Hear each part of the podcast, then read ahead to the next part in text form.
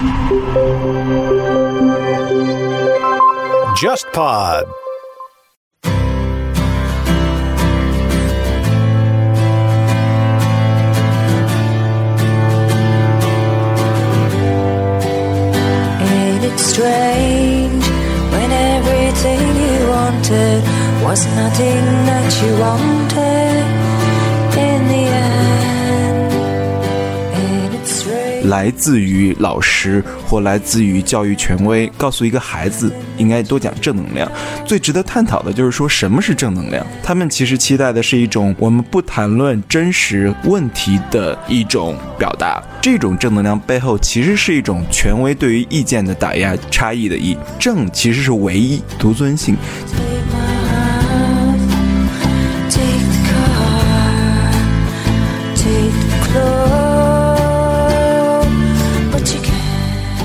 群里面集体点赞的这些爸爸妈妈，他们也会给孩子说，你可能会有一些批判，但是你不要写在作文里面，你只要让你的老师满意就好，你只要让这个体制满意就好，这样你就会得到最大的回报。那最后教育出来的会是什么呢？就是我们都很熟悉的一个词，叫精致的利己主义者。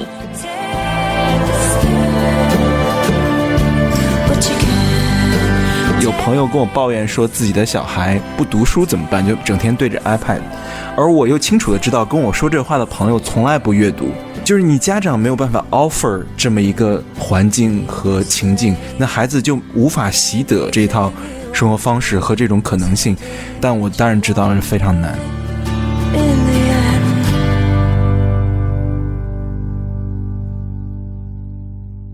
大家好，欢迎收听不合时宜，我是孟尝。哎，大家好，我是庆。今天我跟庆聊一个灵魂天儿。我们最近都对社交媒体有点倦怠，然后感觉对生活中很多事情有些疲倦，同时也有很凌乱的想法。所以说，我们今天来聊聊这些想法。今天其实大家都在刷一个新闻，你可能也已经看到了，就是妙可欣小朋友的这个悲剧。我看到很多回忆，我觉得大家这个痛感很多来自于其实是自身经历的一个反射，就大家都想起自己童年时就在这一套教育系统中如何被对待的，并且大家都能够感同身受。我们至今也不知道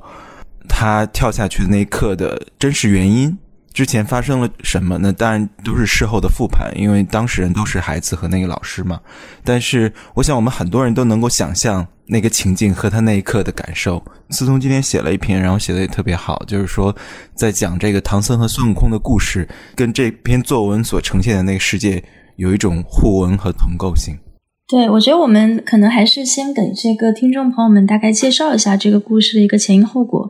然后妙可欣小朋友他应该是最近这两天爆出他就是跳楼自杀的这个消息，大致的这个情况就是说。他在一堂这个语文课上，然后写了一篇作文，被他的语文老师进行了一个删改，然后评价是说这篇作文叫做这个缺乏正能量。当然，就是前因后果中间还发生了什么，我们现在不得而知，因为会有一些调查在进行当中。小朋友的这个同班同学，包括这个同学的家长，现在好像也处在一种不知道是否会愿意去配合调查的过程。当这个家长接到消息的时候，这个小朋友是已经坠楼身亡了。可能更让人寒心的一点是，在这个小朋友他所在的这个班级的家庭群里，就有人可能是为了给这个老师叫做袁老师，为了给他就是打气。加双引号的打气，发起了一项投票，就是说你们觉得，就你们支不支持袁老师？支持的话就给个赞。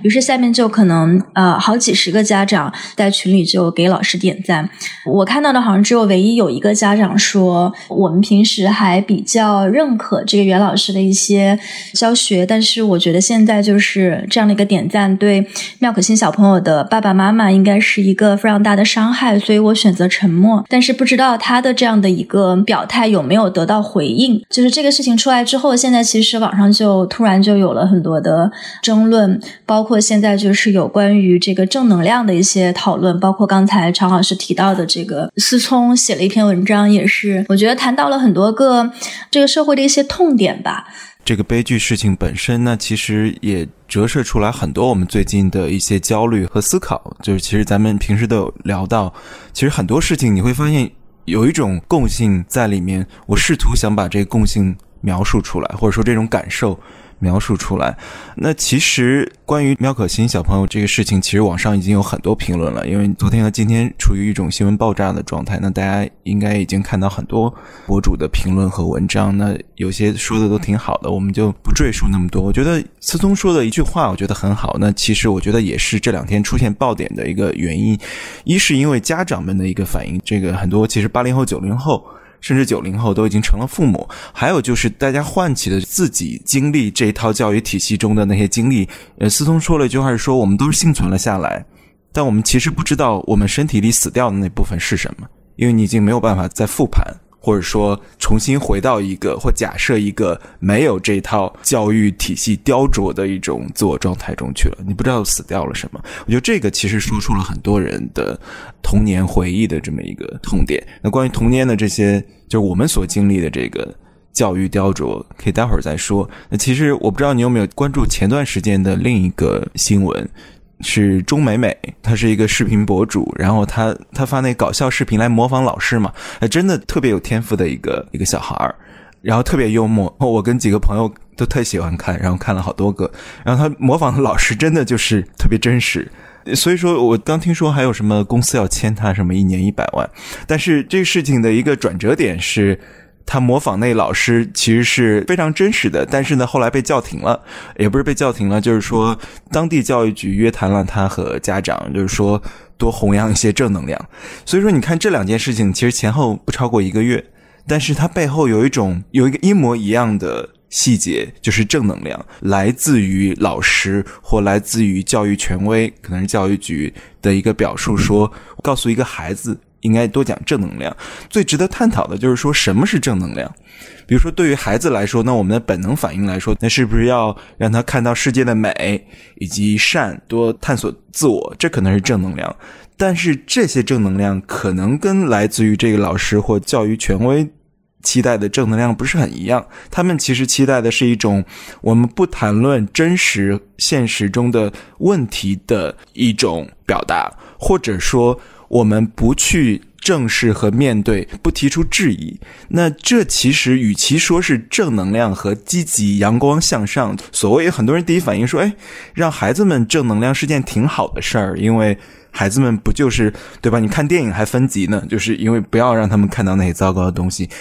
于是你说我们要正能量，那正其实是唯一独尊性。那这个其实不只是教育里面了，咱们其实看到很多，我不知道你前段有没有看他们看那综艺中改歌词儿，就一些这个老歌，其实挺老了，但是现在电视上唱的时候需要把一些歌词改一下，因为那些歌词不够正能量。那我们也知道影视剧、电视剧、电影中，我们也也需要正能量，一句台词是不是过于负面？这一整套东西其实是是一体性的，它都是试图在审美、话语、表达以及呈现上呈现出一种权威所认同的一致和纯粹。我觉得，就一眼看上去会觉得，那正的这个反义词是负，那正能量的反义词是不是负能量？我想了一下，我觉得其实不是的。就正能量的反义词，在中国的这个语境下，其实应该是多元。就是并不是说跟正能量相对的就一定是负能量，它只是一个可能没有来得及去展开的，就是这种百家争鸣的一个画面。就它其实是百家争鸣跟这种官方独占叙事的一个对比。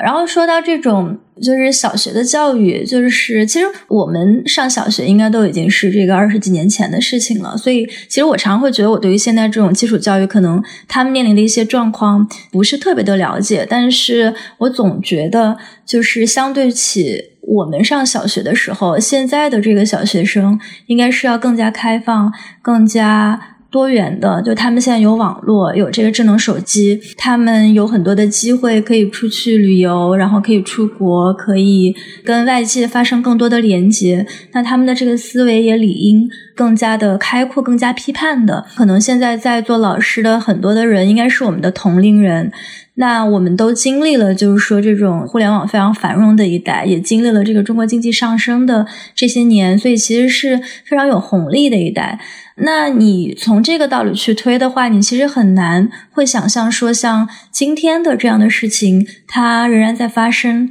就是没有了解过这个老师，我相信这个老师，如果就是他能在这样的一间学校里面去教学的话，肯定也是有一定的这种师德和呃行为规范在的。所以，那你去看这个老师他为什么会有这样的一个行为的时候，你还是要去看，就是说老师背后是什么。那老师他可能自己其实也是这种。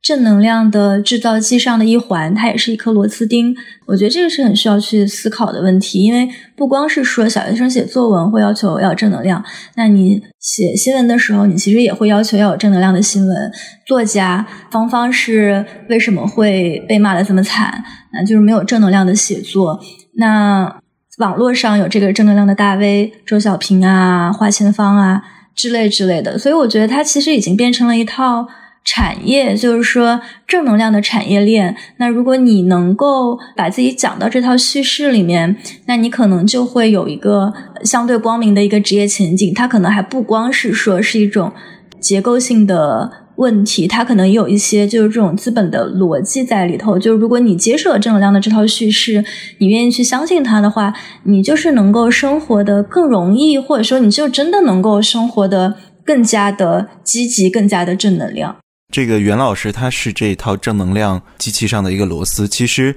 你像在群里点赞的这些家长，又何尝不是呢？其实他们的这种表述，大家都发一个大拇指赞，这种点赞说给什么什么点赞，给袁老师点赞。其实这样一种点赞文化和本能，以及这种奇观啊，大家排队点赞的这种，它是正能量的话语和表达的一部分嘛。那他跟袁老师的这个正能量其实是形成了经典的对照，就其实这是一整套东西，这其实让妙可欣小朋友这个悲剧显得更悲剧，以及更令人生气了。思聪刚才也提到这一点，就是说，其实我们想一下，说这些家长看到班里的其他家的孩子出现了这样的悲剧，你的第一反应应该不是害怕吗？或愤怒吗？你说，哎，那我的孩子会不会心理上也受到了一种打压？那可能心里也是被伤害的，或者说残缺的。那我们该如何进行疏导以及介入？这时候你家长是最需要出现的。但是他们的反应反而是：哎，出现这样的事情，可能只是系统中的一个孤立事件，就是系统失灵的偶然事件，不影响说袁老师是爱这些孩子的，他教育方法是为这些孩子好的，而这个事件不会发生在自己的孩子身上。就是就是我们无法理解为什么这些家长的第一反应不是愤怒。而是支持，但是你第二反应，其实细想一下，他们的确已经成为了这一套正能量排除讨论、排除多元这套机制上的一环，并且他们觉得的确是说跟着老师的这一套教育方法走是更好，并且如果不接受这个老师的这种方法，能够怎么办呢？那是不是在场域中、社会生活中有另一套选择呢？那可能也没有。所以说，他们其实。自动带入了权威的那个立场，说：“哎，正能量这样没有问题。”所以说这个是让我很震撼的。那你刚才聊到说，按说其实这一代孩子，假设一下他们的家长其实跟我差不多大，我是八零后嘛，那他们的家长大概要么跟我差不多大，要么比我大几岁。我感觉也是八五前和八五后。我们说平均结婚年龄二十七岁、二十八岁，然后生育大概三十岁左右。那孩子现在上小学，那差不多就是这个年，比我大一点，可能就八零后吧。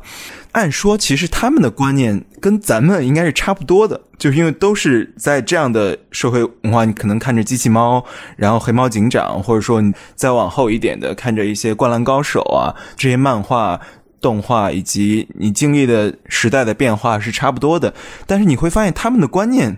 跟我们想象中对自己同龄人的理解不太一样，这其实让我带入了另一个想法，就是说，因为我是属于晚婚者嘛，就是在自己的同龄人身边。但你其实想想，自己身边的朋友，就跟我差不多大的同龄人，很多都已经进入家庭生活，那甚至已经生儿育女了。那他们的孩子可能还小，或者说刚进入幼儿园，或者那结婚更早的已经进入小学了。我们同龄人已经处于这么一个。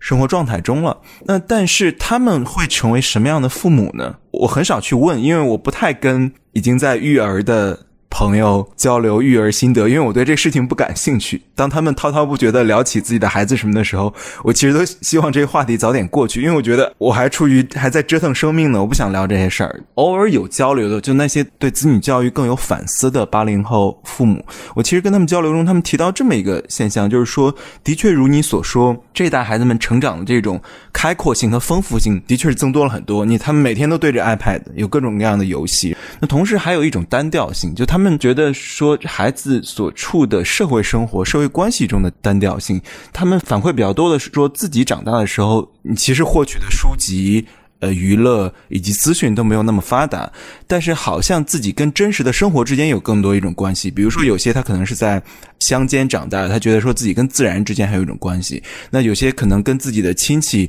邻居之间有一种很温暖的互动，但是他觉得自己小孩长大的时候，其实，在社会生活中，那你都住在小区中，跟邻居其实没有什么互动，也没有什么朋友，更不要提跟自然的关系。你可能一旦出门都是去。什么美国、欧洲游学，这样就比较精英一点的家庭的话，然后那回到家里就要看电视和对着 iPad，你不给他 iPad，他就会吵闹。这种形成了另一种层面的单调性，这是他们反馈的两种维度。那我不知道你有没有看过郑渊洁？我其实前两天一直在想这个事情，就我重新想起了我这个小时候读郑渊洁的经历。其实郑渊洁现在小孩应该不读了，因为他写的很多东西已经。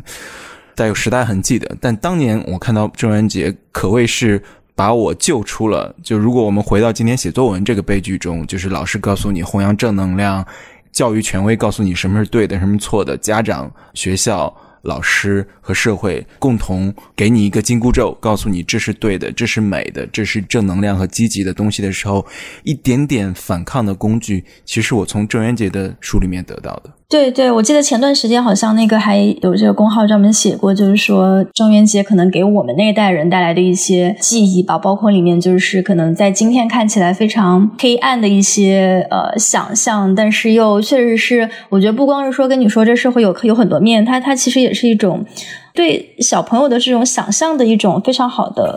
鼓舞吧，就是我看在这个妙可欣小朋友他的这个事件里面，就是还有人就也分析过他之前写的这个文本和后来老师改之后的这个文本两者之间的差别，然后你就会看到，就老师真的是把那些非常有灵气的、非常有血有肉的一些细节给拿掉了。然后留下了一个非常平铺直叙、完全没有血肉，然后完全机器都能写出来的那么一篇东西留了下来。然后最后加上一个评语说：“哎，你这个好像不够正能量。”还有一个分析就是说，就是妙有心小朋友这篇文章可能唯一一个老师应该指正出来的地方，就是开头的那个地方，他写了他刚刚看了这个罗贯中写的《西游记》，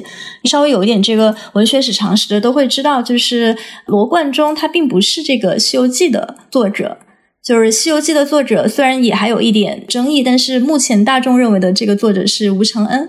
所以，就算是这个老师，他可能觉得哦，那《西游记》的作者不一定是吴承恩，他至少应该直接的指出说，这个他的作者并不是罗贯中这件事。那要不就只能说他并不知道这个文学史常识，要不就只能说他就是过于关注。文学中的这个意识形态的问题，反而对于一些就是可能老师真正应该去指出的一些问题，没有去尽到自己的一个责任。讲到这个的时候，嗯，我就想回应刚才你讲到的一点，就是说，可能现在我们身边的这些同龄朋友，他们去育儿时候的一些困惑吧。你像，其实我们在之前的节目中也有很多次，就是聊到，就是我跟你还有我们播客的这个社群，相对来说，我们比较认同的一个价值观是说，你要有更开阔的一些生命的可能性，然后不要被这种，比如说一个房子或一个，特别是一个学区房，去把自己的可能性给束缚住。但是，每当我看到就像这个妙可欣这样的新闻的时候，我又还是能对周围的。朋友，特别是比如说希望在一线城市安家，然后育儿的这些朋友，会对他们很理解。在这样的一个教育体制当中，那可能通过父母的努力去挣更多的钱，然后在更好的这个学区去买到房子，把孩子送入一个所谓的更好的学校，这个是他们目之所及能看到的唯一的选择。就是为什么说在中国啊，这个教育产业它其实就是印钞机，因为大家可能。都对于结构性的问题感到太无力了，就会转变为说，那我只能通过我自己的努力，让我的孩子有更好的条件去接受到教育，这样我就可以规避掉那些不那么好的老师。那我就可以让我的孩子在一个相对可能更纯净，然后更单纯的一个环境中去长大，至少就是不会有什么老师打孩子这种事情。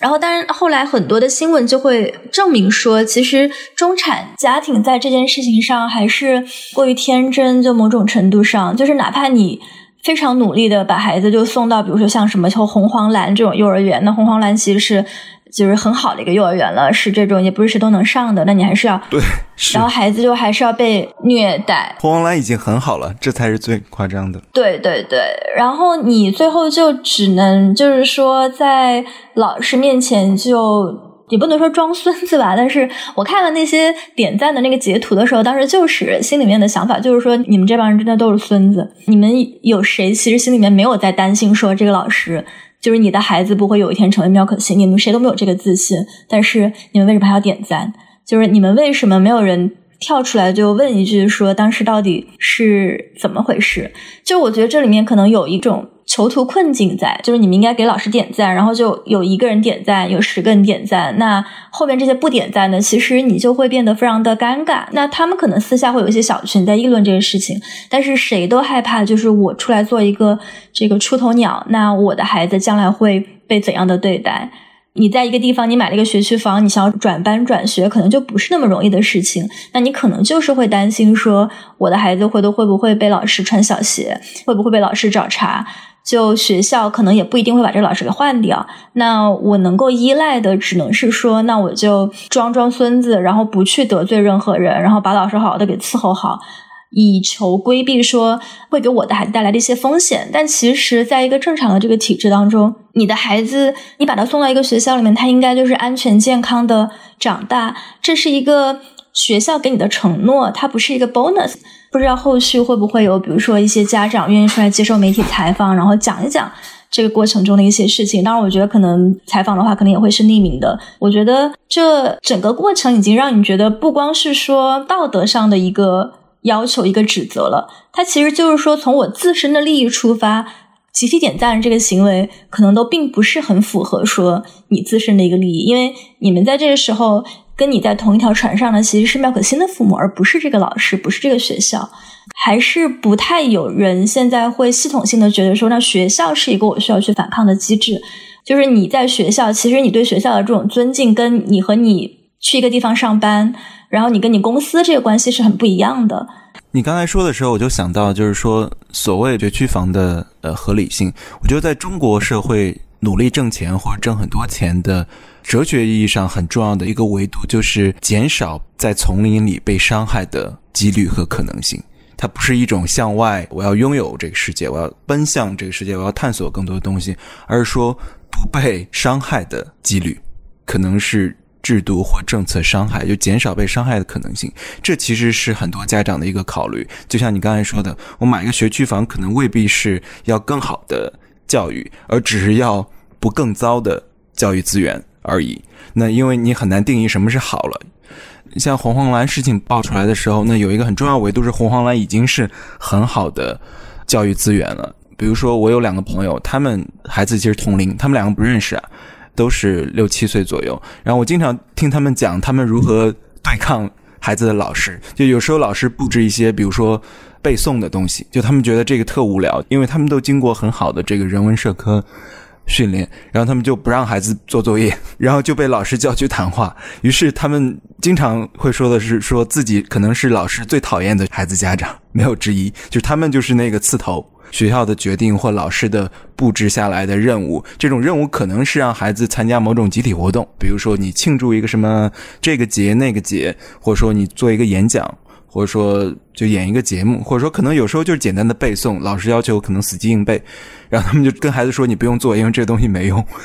就是回到家里教的跟老师不一样。那这样的家长有高度自觉，他知道什么体系给孩子打造一个怎样的空间是可行的，是很少的。那还有一种我知道另一个例子是，就是刚才咱们聊到说红红蓝已经很好了，但还这样，于是他们有这样的叫做教育自救的家长，他们为了孩子教育搬到泰国去。搬到大理去。我一个同事就为了孩子的教育搬到大理去，就为了孩子上幼儿园。在大理那幼儿园就完全按照新式教育的理念办的，那孩子们每天就在泥巴地里打滚儿，就在苍山洱海旁边玩耍。那通过玩耍、游戏这种，让孩子的童年得到最大程度的保护。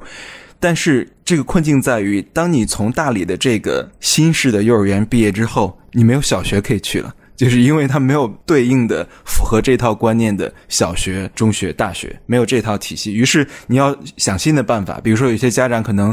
父母中有一个可能在国内挣钱，然后另一个可能带着孩子在泰国上小学，就为了孩子的教育。所以说这样的教育自救也好，那他跟买学区房本质上是一类的行为，都是减少自己不认同的教育体系带来的伤害性。那这个成本是很高的，不是所有人都能支付得起的。就像咱们说，那到了最根子上，比如说，那父母的收入也不是很高，可能刚刚中产，甚至中产也不到，就是普通人。在一个大城市里育儿也买不起学区房，那该怎么办呢？那就是像你刚才说，那只能把孩子送到能送到的中学和小学里去，接受身边的自己能够负担得起的公立教育。那这时候，其实我个人也在想这个问题。虽然咱们很少聊这个问题，因为都没有实操经验，都是身边。我其实一直在想这个问题，就是说，如果我进入这样的情境中，我是他们的话，我该怎么做？我个人有一个想法是。到根子上，可能还是要靠父母。就是你在学校接受的教育不可能是完美的，就是按照有反思能力的家长的价值观来说，那你也知道社会上有充满了各种各样观念的凶险，以及对孩子的宣传和影响。那你希望教出一个现代的、有独立思考和批判性思维，又对他者和社会怀有善意的、有正义感的孩子，该怎么办呢？其实就要靠家长。我经常有朋友跟我抱怨说，自己的小孩或自己朋友家的小孩。不读书怎么办？就整天对着 iPad，而我又清楚的知道，跟我说这话的朋友从来不阅读，所以说我跟他的反应就是说，你家长自己的行为，你每天回到家里，以及你待人接物、做事、跟人说话，你的语言风格，你是什么样的，你的孩子就很大可能性会是什么样的。家长回到家里就对着手机刷，从来不读书，与此同时要求你的孩子热爱阅读。你就是你家长没有办法 offer 这么一个环境和情境，那孩子就无法习得，因为童年的时候家庭教育很重要，你就无法习得这一套生活方式和这种可能性。那你只能去市场高价购买这种服务，比如说我送去最好的学校，送去国际学校，或我初中就送出国，那你就只能购买了。所以说，这个对家长的要求就很高很高了。但我当然知道是非常难。对你说到这个家长的角色，很早之前我看过一个是美国的一个电影吧，讲一个可能这个四十多岁的一个中年男子，然后带着他的一家人，就是可能四五个孩子吧，从小就带着他们在野外生活，他们自己就在这个森林里面建屋子，然后从小到大就是所有的教育都是这个爸爸就是来亲自的去教育所有的这些孩子，读什么样的书，就会打破就是说像这个学校里面所有的这些，比如说语文、数学、英语这样的一个分科，而就是让这些孩子就根据自己的兴趣，然后父亲只是给一些指导，然后有一些孩子可能兴趣就在比如说哲学，然后有一些孩子可能兴趣其实就在做一些就手工的东西，比如说读书就不是很厉害，但是就很会造屋子，就能跟着这个父亲就一起把这个房子打造的特别漂亮。这个是影片的前半部分，就感觉是一个哇乌托邦式的情景。电影的后半部分就变成就是说，他们仍然有这个在城市里面的亲戚，然后这孩子就想要到社会上真正的这个社会上去看一看。当他们开始进城了以后，比如说去男主的弟弟还是他哥哥家吃饭的时候，餐桌上就开始出现了很多的碰撞。比如说，这个在树林里面长大的孩子，他们就不知道怎么样去正确的就吃饭的时候不发出声响，就会有这样的一些很有趣的一些摩擦。我觉得这个问题其实就是说，怎么样去让你的孩子更健康的、更完整的去成长。这个课题其实是一个还挺就是全球性的一个课题。其实教育的本质就是保留完整性嘛，就是给孩子创造足够多的可能和空间，让他自由的去探索和成长。嗯，去年周轶君老师拍了一个系列纪录片嘛，叫做《他乡的童年》，在这里向听众朋友推荐一下。他其实就跑到芬兰、日本、印度、呃以色列、英国这些国家去拍他们的孩子怎么度过童年。一听这个话题特别有热点性，就大家其实都想了解，因为中产的育儿焦虑其实是这几年最热的话题之一了。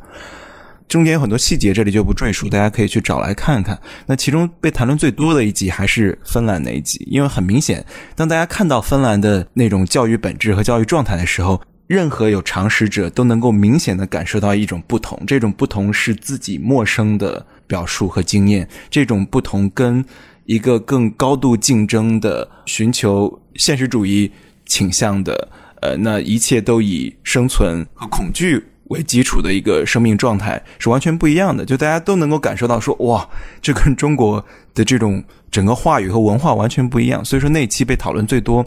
因为芬兰被称为世界上最成功或者说最值得追求的教育，但是很多人会说那是北欧，那是芬兰，你跟中国不一样，就是你何不食肉糜，对吧？但是其实。按照我的理解，像周轶君他做这片子，一种根本的是提供一个镜子，就是说你其实知道有哪些可能性，那你才能回过头来看，说在自己的情境中，比如说在中国的教育实践中，还有哪些能够进步、能够改善。这不是说中国哗一下就要变成芬兰教育，那是不可能的，拥有的资源和和条件以及文化、历史语境都完全不一样。那我看完之后写了一段感想，就是说。你其实看各个国家本质上下来，你会发现教育的道理说来是很简单的。你无非是希望，就像我刚才说的，你希望孩子去探索自己，去保留他的完整性，保留他的好奇、天真，同时他有正直、有善良。与此同时，他更接近生命状态的本质，更接近真实，活在真实里，成为对他人、对社会都有责任感、有善意的人。在这基础上，如果他天赋很好，那他可能还有一点。运动的天赋，由于审美上有一探索，那就更好了。但如果没有的话，你作为一个普通人，就是我刚才说的这些东西，那你同时有批判性的思维，其实就这些东西。教育的秘密很简单，但是教育的难点在什么呢？我想了很久，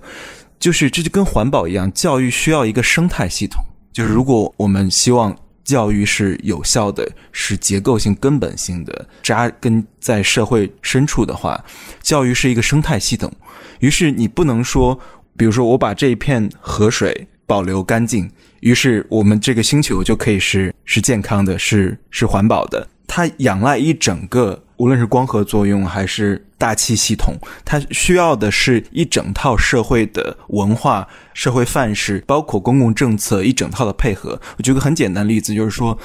所有孩子，我们假设他在学校中接受到了所有那些最美、最积极的、最全面的。美的教育、善的教育以及常识，假设他接触的都是最好的，但他总有一天他要进入社会。这进入社会有可能是成年后自己独立进入社会，也有可能是我就一个中学生，我除了跟父母、跟家庭接触，我总得有朋友吧？他总会去在父母陪伴下去外面跟别的叔叔阿姨。跟别的小孩接触，于是那他就已经闯入了社会的维度中。那很重要的一点就是说，他在学校中所接受到那些美的东西，那些积极的好的东西，能不能够在社会中得到一个正向的反馈？有可能他学到了很多东西，比如说你应该对人好、善良、正直、积极、保有常识、尊重他人的。自由空间，尊重他人的隐私等等。当他闯入社会维度，当他走出校门，站在大街上的那一刻，发现社会不是这么运转的。那这时候，就像刚才咱们聊到了，你除非有极强的自我反思能力，你才能够把这整套东西、这个皮球给踢回去，能形成一种反抗，然后教育自救嘛。你能保有自己的相信的那一套东西，而对大多数人来说，你是抵抗不了的，哗一下就压下来了。就像王小波说的，生活一锤一锤一锤把你锤下去了，你会变成一个一个愤世嫉俗的人，就是或者说一个价值虚无者。你下一步就是虚无，你会发现哦，课本上都是骗人的，童话里也是骗人的，那教育中所有的那些美的善的东西都是虚伪的，都是假的，因为社会不这么运转。这时候你说教育非常简单，没有什么复杂的道理，但又非常复杂。非常困难，因为它是一个社会工程，或者说教育就是社会，就是其实也是你刚才说到的，就是说它仰赖一整套社会机制。如果靠个体的话，无论是父母筑起的这一道城墙，或者说这一套保护罩，还是说个体通过阅读、通过反思、学习、教育自救，自己救自己，就像柴静之前说的，就是像排毒嘛，一点点把毒素排出去的这个过程。它都是困难的，对个体要求很高，并且它是有很大的偶然因素，还有运气因素。那不然的话就被锤下去了。对，我觉得这里面还有一个也是很令人担忧的一个维度，在这样的一个机制下教育起来的孩子，那他可能会在短期内，比如说很会写一些正能量的作文，然后可能他的爸爸妈妈就是比如说会在群里面集体点赞的这些爸爸妈妈，他们也会给孩子说：“哦，老师喜欢正能量的作文，所以你就只写正能量的作文就好了。”你可能会有一些批判，但是你不要写在作文里面。我觉得这样其实更是在学校里面就接受了一套非常正面、积极、阳光，然后教育成了一个傻白甜，走到社会上就突然一下子迷失方向，就还不是这样的一个故事，可能更是相反，是这种就揣着明白装糊涂的家长，从这个小学、从中学就开始给他的孩子去灌输一套哦，你不需要去。找到这种真实的东西，真实不重要，真相不重要。你只要让你周围的人满意就好，你只要让你的上司满意就好，你只要让你的老师满意就好，你只要让这个体制满意就好，这样你就会得到最大的回报。那最后教育出来的会是什么呢？就是我们都很熟悉的一个词，叫精致的利己主义者。就是你并不是说你没有意识到这里面的问题。而是说你在意识到了这些问题之后，你仍然只选择了一套，就是说可以对我自己有利的一套方式去表达它。是我其实看到那个钟美美那个新闻的时候，就前段时间嘛，其实我那天特别难过，就不是说这件事本身，而是就像你刚才说的，做的这一整套图景的想象和复盘，你越想越后背发凉。因为你清楚的知道，当一个小孩子他突然接受到来自权威的这种直接的终止和规训之后，某种东西永远性的消失和死去了，或者说一种可能性被杀死了。因为在你很小的时候，你是没有抵抗能力，无论你的知识层面还是说知识层面，你的这个抵抗力是很弱的。那当你被来自权威的训诫戛然而止之后，有一种可能性永远的死去了，就像。思聪也写的就是说，他其实小时候很喜欢画画嘛。那其实就是老师告诉他你不适合画画。比如说，我也会想起自己小时候，我不是说我原本可能成为足球运动员或成为画家，不是这些很具体的职业导向的，而说你生命中曾经可能有。五十个可能性，这种可能性不是你要去从事这个职业，而是说你可能有一个爱好，有一个天性中特别喜欢的事情，但是你可能就在教育中遭受到某个打压，无论这个老师可能是说这件事情是不务正业的，或来自家长告诉你说做这件事情没有前途，在那一刻，在那一个下午，那个被老师、家长和学校规训的那个下午，某种东西永远的失去了。他再也不会回来了。那这种东西，你想来是非常令人难过和愤怒的。而就像你刚才说的，我们可以想象这样的情境，那样的一个永远失去某种可能性的下午，每天都在发生。而它的极致的悲剧就是，呃，妙可欣的这个状态。这当然是个很少见的，也是很悲剧性的。但是那些更缓慢的谋杀，每天都在发生。这当然是一种规训，因为。父母就像那些在群里排队点赞的父母，其实当他们去规训自己子女，告诉他说：“哎，社会就这样，你也改变不了。”于是适者生存，就这一整套生存逻辑，其实跟这些家长自己在社会中的实践和角色是同构的。正因为家长在自己在社会经验和社会实践中，无论面对自己的上司、面对权力或面对比自己强大的个体以及势力的时候。他们知道说，哎，我是无力抵抗的。那与此同时，你其实听领导的话，或或听更大的某种权威的话，是可以让自己更安全，或者说获取更多利益的。那当自己的小孩经受这套规训的时候，他不会觉得这个是有问题的。也就是说，更可怕的就是。咱们刚才说的这些问题，在很多家长看来不是一个问题，反而孩子越早的被规训好，那个不听话的大闹天宫的孙悟空越早的被戴上紧箍咒，其实对孩子是更好的。我们经常听到家长爱说，我们的父辈也爱说，你这样刺头会有棱角，以后会吃亏的，因为他们知道，孩子如果保有自己的天性、自己的天真、自己的正义感，自己总是提出问题、提出质疑。提出不同意见的天性的话，到了社会上会付出代价。于是我不希望孩子成为这样的一个人，我希望他过得更顺遂一点。那这整套结构性的宰制，也就是说，这时候权力和权威在家长身上完成了一个巨型，家长在那一刻就是社会的具象存在。如果去细想这些的话，那我们刚才所描述的理想教育的那一整套哲学都被解构了，都不存在了，因为我们的教育中所有说的那些美好的词语。正义、美、善、好奇、天真、多元、独立思考、批判性思维，所有的这些东西都不会获得奖赏。正义会获得正面的反馈吗？善会获得正面的反馈吗？提出不同意见以及独立思考会得到正向的反馈吗？没有。那一个正直的、有尊严的好人会有好报吗？不一定。这个大厦轰然倒塌了。就是教育所有的这些基础都倒塌了，于是你会发现很搞笑的一件事情，就是说我们的教育中或我们的公共话语中，所有人都在使用正能量、积极、正义、美、善这些词，但其实实践中都是这些词的反面。于是语言也被污染了，我们每天说的都是美好的、积极的、正能量的词汇，但实践这些词汇的方式都是这些词汇的反面。于是语言也被污染了。因为到最后，所有的孩子都明白说：“哦，你不要把这些东西当真，因为没有人是 serious 对待这些事物的、这些价值的。”你看妙可欣作文中说的那些伪善，说表面说一套，其实内心一套，这些东西，我觉得非常深刻的。这就是我们所生活的现实，这也是我们教育面临的现实。没有人相信嘴上的那些大词，我觉得这是非常令人难过和痛心的。那我回想，比如说我们在最后可以聊这么一个问题，就是说。回想自己成长的经历，我们是如何躲过了枪林弹雨？就这些所有的来自父权的也好，来自权威的教育权威也好，权力权威或社会文化的一种围追堵截，或者说枪林弹雨，成为今天这个样子。我不是说我们今天这个样子就是完美的，就像刚才说的，我们失去了很多我们不知道的东西，但是我们现在还能站出来反思和谈论这些事情。那我们是如何？躲过这些明枪暗炮的，对于我个人来说，我回想，就是因为所有人的经历都是不可复制的，都有很多运气、努力、际遇。我觉得运气占很大成分，就是你如何 survive，从这一整套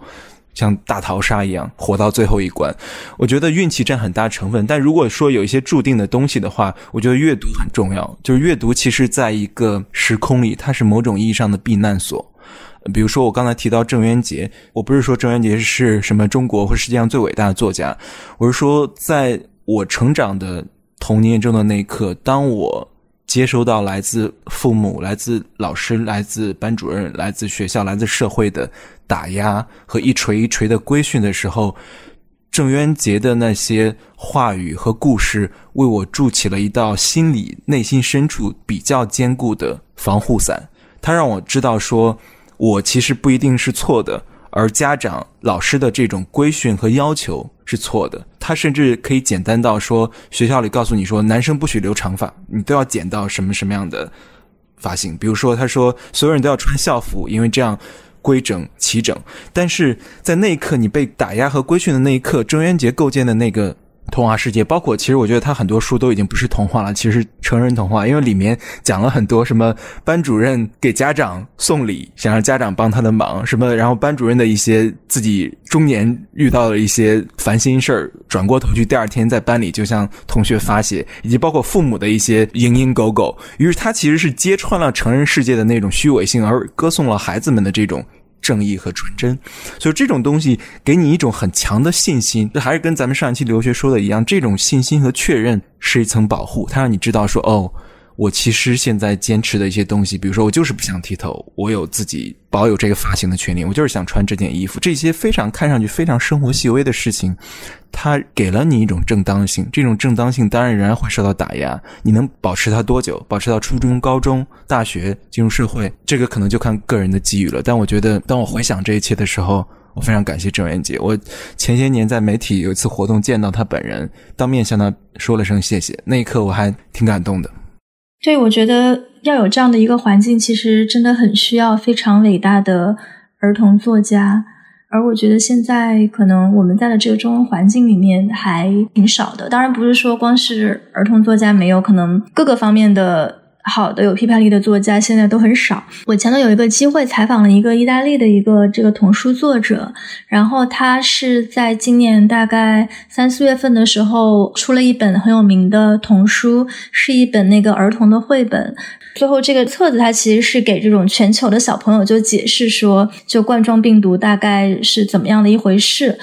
是就这本小册子出来之后，也被翻译成了很多语言。然后采访他的时候，他就说。他就是最开始会想要创作这个故事，嗯，其实是有一次他正在看就看新闻嘛，然后当时他正好在想说要要以一种怎么样的形式去给这个小朋友解释说冠状病毒和这个新冠疫情到底是什么东西，因为其实很多这个家长都有这样的疑惑，就是你要怎么样给孩子解释说一个你自己其实都并不是很了解的世界，一个科学家都不了解的病毒，你要怎么跟他们讲？然后那个作家就跟我讲说，很多这个童书或者说儿童作品，在对待这个儿童读者的时候，就会觉得儿童读者他们是未来的公民，所以你在给他们讲的时候，你只要告诉他们就是部分的事实，或者说你只要给他们就是就是虚构的故事，就从理念上去理解世界上可能正在发生一些事情就好了。但他的理念不是，他说儿童。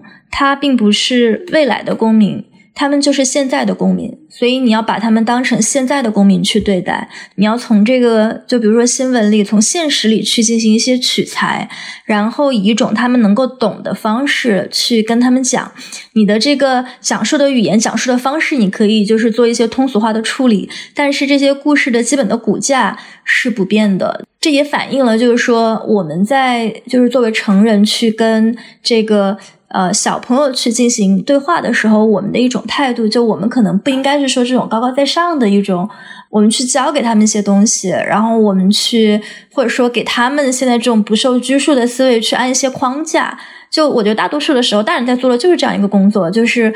用我所了解的一些在这个世界上混的一些经验和经历去做一些对你好的事情，但是可能最后。这个结果往往是呃相反的。回到现实中来，当我们身边的朋友或可能我们的听众，有些都要面临这个怎么教育小孩的这么一个挑战吧。就有些人可能已经为人父母，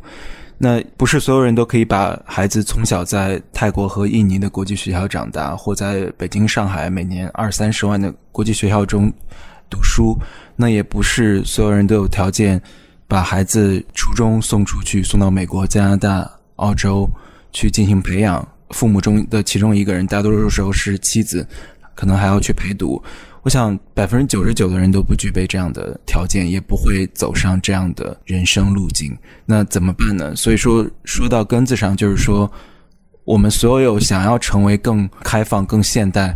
更好的父母的个体，都应该对自己提出更高的要求。这个对自己的要求其实是很高的。像我经常有朋友跟我反馈说，他觉得教育小孩其实有些时候是言传身教太难了，就是对个体的要求太高。你要时时审视以及反思自己的语言和行为。那我想，在无法结构性改变外部环境和可能的教育资源的情况下，家长对自己作为一个人的要求，可能是。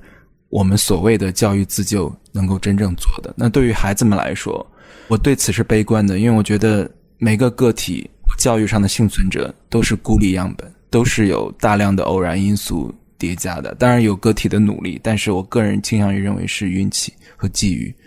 包括这个际遇，可能有些时候你就是在初中或高中的时候遇到了一个很好的老师，这个老师推荐你读了几本书，然后有时候下课之后。他让你去他办公室跟他聊一聊天，聊一聊你喜欢的书和文学。有一本书叫做《燃灯者》，也向各位听众推荐。有些时候你遇到的这个人就是燃灯者，他在你很小的时候给你燃起了一盏灯，那你会举着这个微弱的这个小灯火一直往下走，去探索，走向更大的世界。但是如果没有这样的运气，没有这样的际遇，那可能就被锤下去了，锤成了父母们那些向这个世界妥协说。存在即合理，或这个世界就这样的父母们一样的人生路径和个体。那这时候，其实有时候想想，这很讽刺，就是这其实挺自洽的。就是你求人得人，就当你说这个世界是这样的时候，当你走入之后，你发现，哎，的确是这样的。于是这个逻辑证实了，然后你再告诉你的你自己的孩子说：“哎，我趟过了一遍，世界的确是这样运转的。”你想想，非常绝望和讽刺，但事实可能就是这样的。